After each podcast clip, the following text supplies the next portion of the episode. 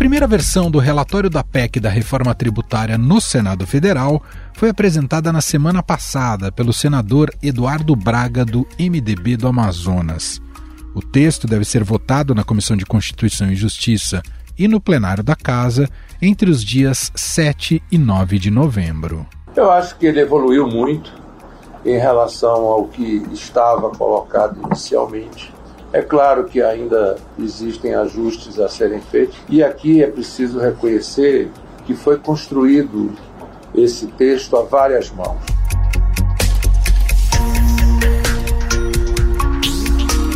Entretanto, o texto ampliou, em vez de reduzir, a quantidade de setores que serão beneficiados com impostos mais baixos após a aprovação da proposta.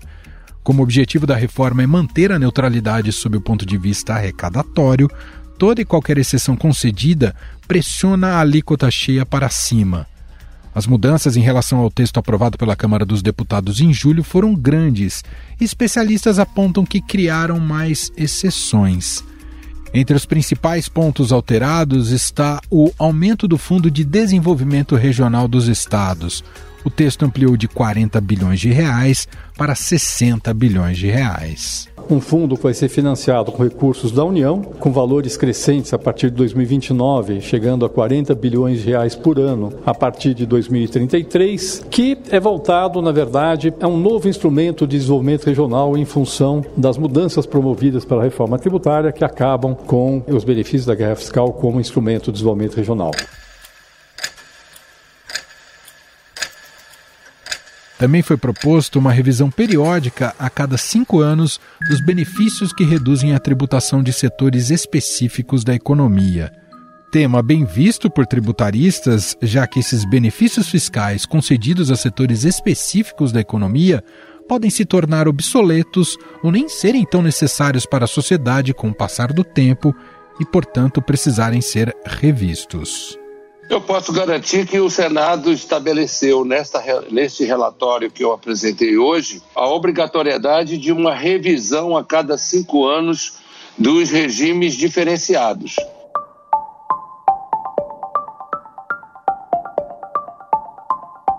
A PEC transforma cinco tributos, ICMS, ISS, IPI, PIS e COFINS, em três tributos: Imposto sobre Bens e Serviços, o IBS, Contribuição sobre Bens e Serviços, o CBS, e o Imposto Seletivo. Cada novo tributo terá um período de transição.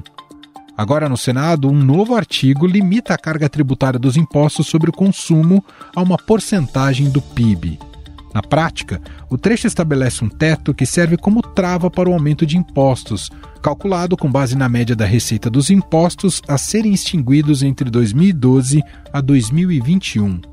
A ideia é que a alíquota de referência dos novos tributos seja reduzida caso exceda o teto de referência. IPI, ICMS, ISS, PIS e COFINS serão eliminados.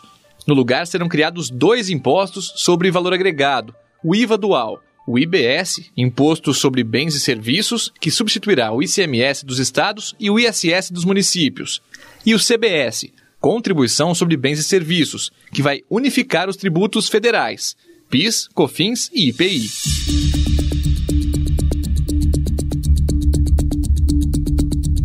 Outro ponto que ainda não tinha sido contemplado pela Câmara e foi inserido pelo Senado é a criação de uma alíquota intermediária de impostos com redução de 30% em relação à alíquota geral. Essa exceção seria para profissionais liberais, como advogados, médicos e arquitetos. Além disso, alguns setores terão regimes diferenciados de tributação, como o de saneamento, telecomunicações e concessão de rodovias. O problema é que quanto maior o número de exceções, maior a alíquota geral. O Ministério da Fazenda afirmava que a alíquota poderia ser de 22%. Depois de tramitar na Câmara, saltou para 27% e certamente pode aumentar ainda mais no Senado. No cenário conservador, o Brasil poderá ter uma alíquota de 27%, igual à da Hungria, que tem o maior imposto do mundo. Alguns pontos ainda devem ser esclarecidos por meio de uma lei complementar. Por exemplo, o imposto seletivo, que pretende desestimular o consumo de bens e serviços prejudiciais à saúde ou ao meio ambiente, mas que ainda não foi detalhado como será aplicado. Vários países adotaram medidas para tentar desincentivar o consumo de produtos que fazem mal ao consumidor. Né? Então, aqui no Brasil, na reforma tributária que está em tramitação no Congresso Nacional, o secretário API confirmou com certeza, segundo ele, os setores de fumo e bebida alcoólica, então cigarro e bebidas alcoólicas, vão ter incidência desse novo imposto seletivo, que é a maneira com que o pessoal técnico é, trata deste tributo.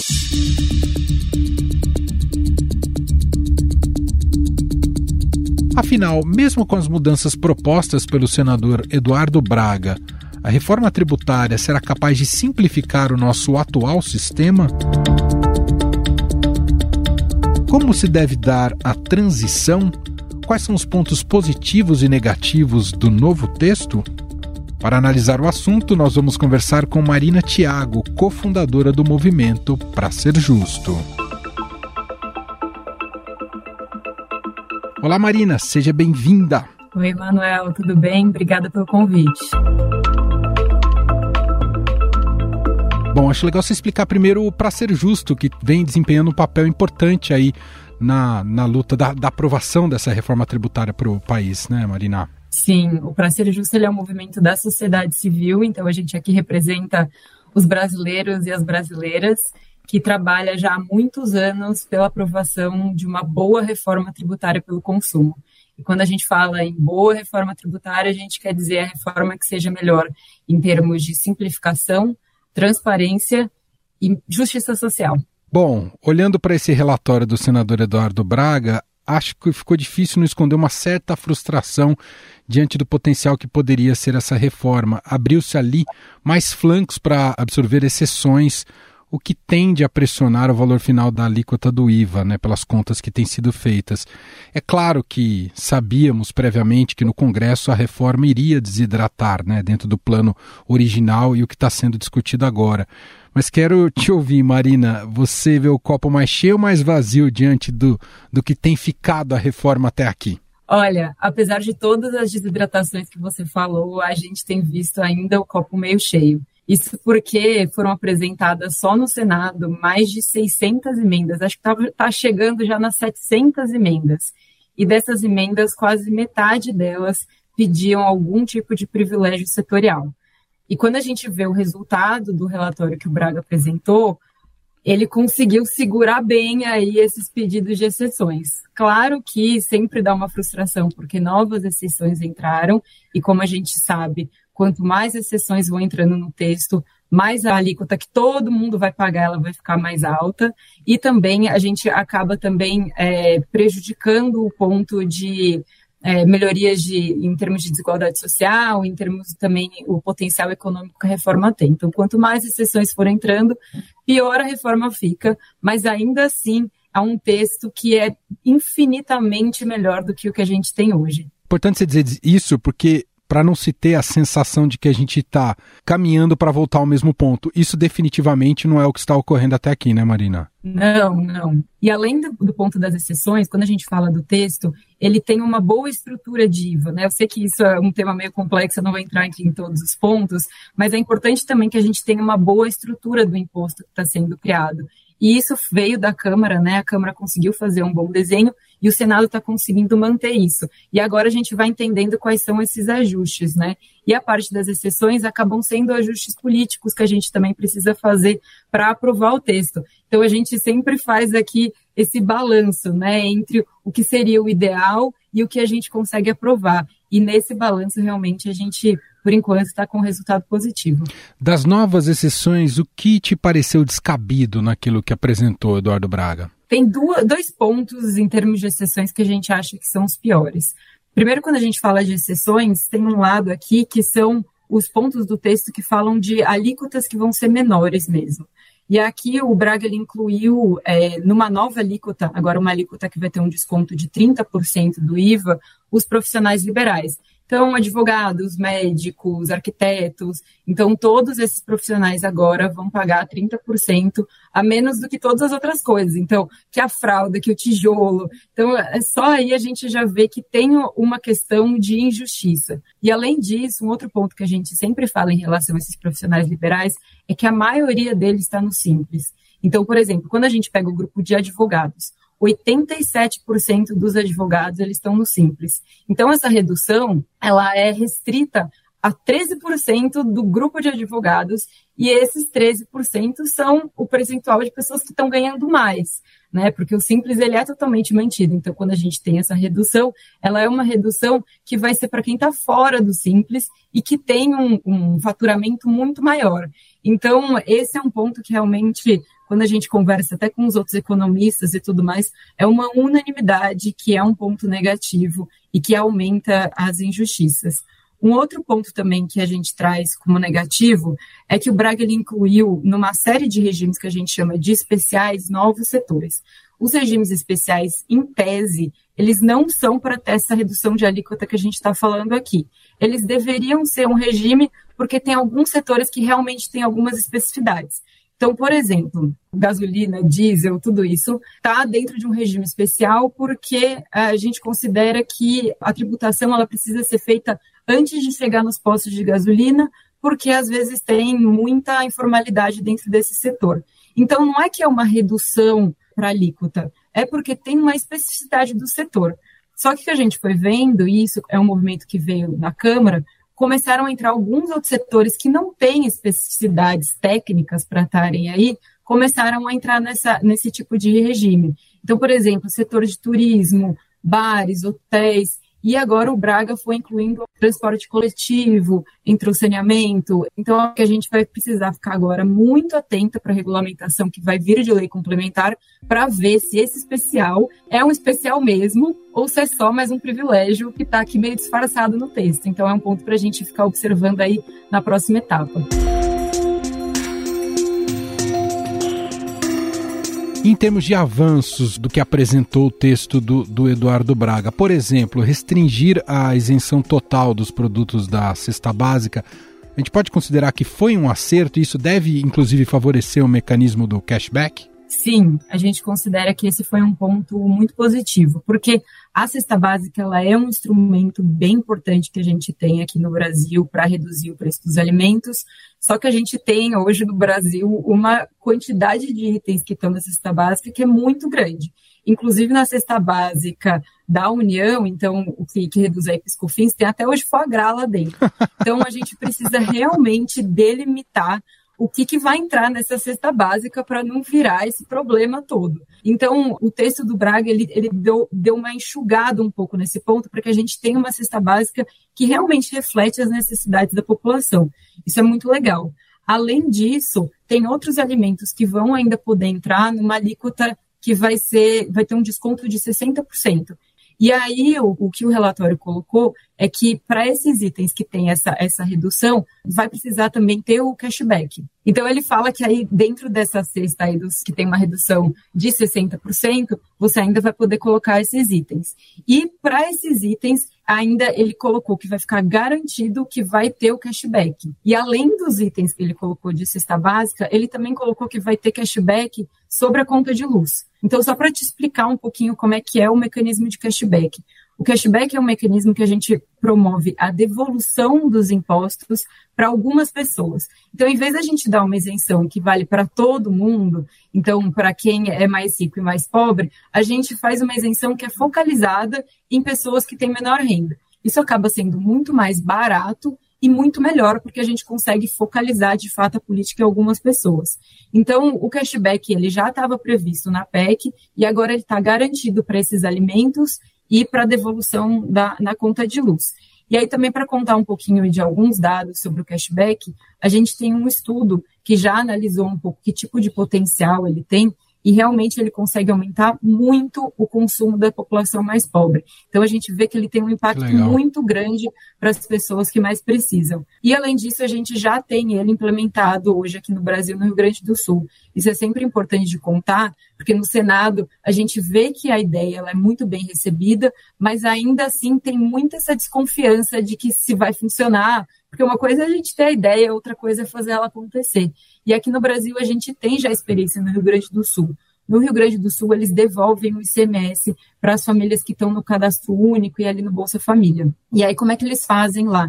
Eles fizeram uma distribuição de cartões para todas as pessoas beneficiadas, e nesse cartão eles já fazem um depósito inicial de 100 reais trimestral. Então, eles primeiro eles já antecipam essa devolução, porque a gente sabe que às vezes a pessoa não tem nem o dinheiro para pagar e devolver. Claro. Então, eles começam já fazendo essa antecipação da devolução, e além disso, para os valores que vão superando esses 100 reais, essa devolução que vai superando esses 100 reais, aí eles fazem uma devolução com base na emissão de nota fiscal. Então é muito legal também, porque lá a gente tem um impacto também em, em termos de dos negócios formalizados, né? Então acaba estimulando que os negócios sejam formalizados ali no estado. Então essa é uma experiência muito legal e que a gente pode agora levar para o Brasil inteiro. Queria te ouvir também, Marina, sobre a questão da trava proposta ali pelo Braga, que idealmente é para justamente não ter um desequilíbrio, né, um aumento desnecessário dos impostos. Ela está bem resolvida da maneira como foi apresentada ali no texto? A gente ainda está analisando esse ponto, mas o que a gente sempre fala em termos de reforma, isso já veio da Câmara, é que a gente precisa garantir que a carga tributária que a gente tem hoje, ela seja mantida. Então, o texto, tanto da Câmara quanto no Senado, já definia que a alíquota que a gente vai pagar, ela vai ser suficiente para manter a arrecadação que a gente tem hoje. Isso porque os estados, municípios e até a União tem medo de aqui nesse processo também, às vezes, perder algum tipo de arrecadação. Então, para a gente ter esse, esse equilíbrio entre não aumentar a arrecadação, mas também não diminuir, ele está tá definido no texto que a alíquota ela vai ser de acordo com esse nível de arrecadação. Então, nisso a gente já consegue garantir que vai ter um processo muito transparente para a gente entender quanto que é a carga tributária. Porque hoje a gente não tem isso, né? Ninguém tem a menor ideia de quanto paga nos itens. E quando tem algum aumento, tirando ali o caso da gasolina, que todo mundo sabia ali quanto estava pagando de CMS, mas quando tem algum aumento de alíquota, a gente não tem a menor ideia de que isso está acontecendo. Então, daqui para frente, a gente vai começar a ter esse processo de uma forma muito transparente, e isso é muito legal que tenha no texto. E agora, além disso, o Braga ele colocou ainda uma outra trava, que é em relação ao PIB. Então, a ideia é que você consiga, com isso também, fazer algum outro tipo de ajuste na alíquota, caso seja necessário. Então, também a gente tem agora mais um instrumento para garantir que isso aconteça. E sobre os critérios usados para distribuição de dinheiro para os estados do Fundo Nacional de Desenvolvimento Regional, isso ainda tende a gerar muitos problemas para a tramitação da reforma? Olha, esse é um ponto que gera um pouco de, de, briga e discussão ainda, né? Porque o Fundo de Desenvolvimento Regional ele vai ser muito importante para os estados conseguirem fazer exatamente o que ele fala, né? Se desenvolver regionalmente. Hoje os estados e municípios acabam usando muito aquele instrumento de você dar algum tipo de subvenção e fazer alguma redução de tributos. Isso não tem funcionado, funciona muito mal, é o que a gente chama de guerra fiscal. Acaba que às vezes ali um estado tenta trazer uma fábrica de outro estado, dá um desconto muito grande, isso acaba impactando a arrecadação, então tem um ciclo vicioso muito ruim. Então, esse fundo ele é bem importante para que a gente consiga manter esse nível de desenvolvimento regional, mas sem ter essa guerra que a gente fala. Só que é aí que está a questão, né? Como que a gente vai fazer essa distribuição do fundo? Então, essa foi a primeira vez que a gente viu números que saíram né, da distribuição, e agora a gente tem que ver como é que os estados e municípios vão discutir isso para que a gente consiga chegar num valor ideal. Mas por enquanto ainda não, não escutei muito quem que está feliz e quem está triste com, esse, com essa primeira divisão aí. Tá triste quem recebe menos, imagino. Né? pois é. Mas a gente vai precisar entender quem que vai ser e como é que vai ser esse equilíbrio. Mas eu tenho certeza que vai ser um bom equilíbrio, até porque é um instrumento que é muito melhor do que a gente tem hoje, né? Então tenho Sim. certeza que eles vão conseguir chegar em algum acordo ali. Uma vez aprovada, claro que a gente tem ainda muita discussão pela frente, teórica e prática sobre o que vai ficar essa reforma tributária, mas como é que você entende que se dará, o que está proposto, como se dará a transição até que todos nós tenhamos efetivamente esse novo sistema tributário em vigor no país? Sim, a transição ela é um processo longo, mas ela é necessária porque realmente a gente sair de um sistema tributário para outro, ele é um processo complexo. Então, a gente vai precisar realmente passar por esse período de transição. Até para, por exemplo, você acabar com esses benefícios fiscais que eu estava falando, você também, os setores conseguirem se ajustar. Então, para que tudo isso consiga acontecer de uma forma suave, a gente precisa ter essa transição. A transição que é para as empresas, ela vai acontecer em duas etapas. Então, você tem primeiro a transição da CBS, né, que vai substituir Piscofins. Essa é uma transição mais rápida, que vai acontecer em 2027. E depois a gente tem uma outra transição, que é a transição do ICMS e do ISS, né, que é o Imposto dos Estados e Municípios. Aí essa transição ela é um pouquinho mais longa, que vai de 2029 até 2032 a 2033, na verdade. E aí, nesse período, a gente vai conviver com os dois sistemas, enquanto um vai deixando de existir, o outro vai surgindo, e aí, ali em 2033, realmente a gente só vai ter esse novo sistema. E a segunda fase da reforma, que embute aí renda e patrimônio, ela também precisa ser imediatamente já atacada, superada essa primeira etapa da, da reforma sobre o consumo? Sim, a gente, como para ser justo, trabalha muito mais com a reforma do consumo, mas a gente entende que todas as bases elas vão precisar ter algum tipo de olhar. Então, renda, propriedade, algumas mudanças de propriedade já foram feitas aqui, mas tem outras discussões que podem ser feitas, e também a, a tributação sobre folha de salários também ela é bem relevante. Então, todos esses pontos eles precisam ser atacados. A discussão da renda já começou, né? Então, agora a gente teve recentemente a aprovação é, do PL das, das offshores, mas tem muitos outros pontos também para serem atacados, e a gente espera que também eles aconteçam, porque isso acaba também complementando ao todo o impacto que a gente vai ter com essa reforma sobre o consumo. Muito bem, demais. Ouvimos aqui Marina Tiago, cofundadora do movimento Para Ser Justo, falando um pouco mais sobre a tramitação né, e o acompanhamento desse processo da reforma tributária, tão sonhada reforma tributária aqui no Brasil. Vamos ver se ela vai sair, né, Marina? E te agradeço demais pela entrevista. Sim, finalmente ela vai acontecer. Já faz mais de 30 anos que a gente está discutindo a gente fica muito feliz que finalmente vamos virar essa página e ter impactos muito positivos aí pelos próximos anos. Estadão Notícias.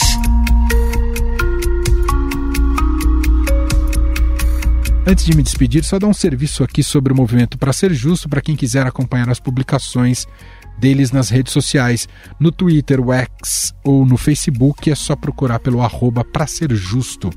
Tem todo um bom trabalho ali de elucidação de todos os detalhes que englobam a reforma tributária, fala sobre impactos também, transição, tá tudo lá, para ser justo.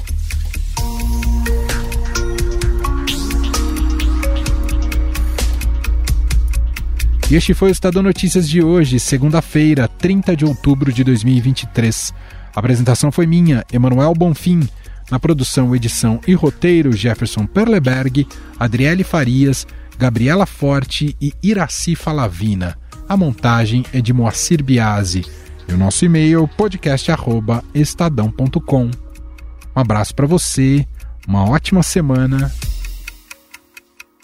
e até mais.